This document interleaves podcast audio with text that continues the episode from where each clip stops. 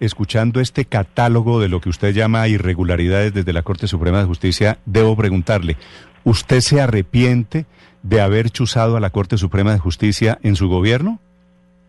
Doctor Néstor, hombre, usted se debería arrepentir de hacerme esas preguntas. Usted se debería arrepentir de hacerme esas preguntas. ¿Por, por, qué? Eh, en la corte, en la corte metieron, metieron espías, metieron eh, micrófonos, chuzaron ¿Cómo me dice usted, fingiendo de, fungiendo de juez, que si yo me arrepiento de haberlo hecho? ¿Cómo se le ocurre que yo lo hubiera hecho? El, el interceptado fui yo. ¿Cómo interceptaron mis comunicaciones y una la publicaron con el presidente de la Corte? Esas interceptaciones, usted sabe que el narcotráfico, el paramilitarismo dijo, cuando yo llegué a la presidencia, se tenían interceptada hasta la Corte. Usted sabe que esas interceptaciones de la Corte las conocí porque las publicó el periódico El Espectador, que es un periódico, no lo pongamos desafecto a mi persona, que uno lo podría decir, sino por lo menos totalmente independiente frente a mí. Interceptaciones en la cual hablan de golpe de Estado contra Uribe, interceptaciones en, la cual, en, la, en las cuales dicen que a las gentes del gobierno Uribe hay que condenarlas, no por razones legales, sino por razones políticas.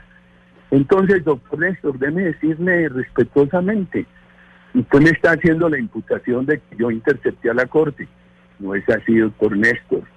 Eh, sería muy importante saber pero yo no, Pero, pero, pero, senador, yo no estoy haciendo una imputación de eso.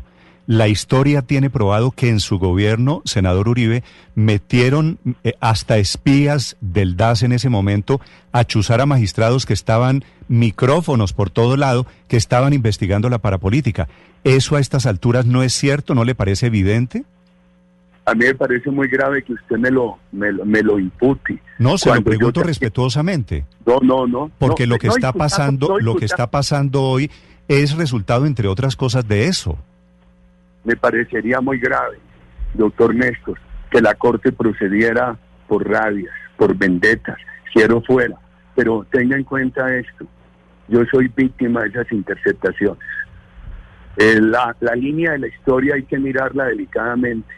Recuerde que era el país de 2010 lo que había pasado con la penetración de bandidos en todas estas entidades. O si no, mire los, el otro temita, para no hablar solo de los paramilitares mire los eh, videos, los computadores de Raúl Reyes, toda la penetración que ellos tenían en la política.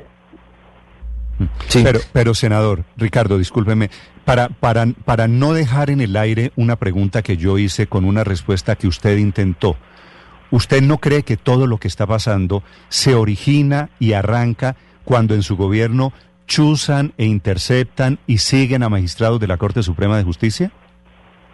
Primero le tengo que decir, no fue mi gobierno. ¿Cómo no? Había, un, gran, habría una, había una gran penetración de criminales en todas las instancias del Estado. A mí mismo me interceptaron, no lo tengo que decir yo. Las conversaciones mías que interceptaron, algunas salieron a la luz pública, como una conversación mía con el presidente de la Corte Suprema de Justicia. Ahora, la relación de lo uno con lo otro. Que las cortes no tienen que proceder por rabia, ni por presunciones, ni por vendetas. La, Carlos Gaviria, que fue mi gran profesor, mi amigo y mi acérrimo adversario, por quien tengo el recuerdo de mi admiración, a pesar de toda la discrepancia ideológica, nos decía en clase cómo el juez al juez no se le puede prohibir que tenga doctrina política, pero el juez para juzgar no puede salirse de un límite, que es el cotejo entre los hechos y la norma jurídica. No debería salirse de ahí. Y lo que me preocupa es, lo que me preocupa es que no tiene ninguna prueba contra mí, me llevan seis años en el tema del hacker. Y ahora no solamente lo investiga una magistrada, sino que la investigación del anónimo también lo asume otro y sin que hayan definido el tema. Y advierto, el doctor Granado, si yo no estoy de acuerdo, pero lo respeté, se recusó a la magistrada Cristina Lombana. Ya le anticipan a Blue, ya le anticipan a Blue que entonces despojan a la doctora Cristina Lombana y que solamente queda el doctor Alarcón. Entonces, ¿qué es lo grave que me parece? No se lo queda cualquiera.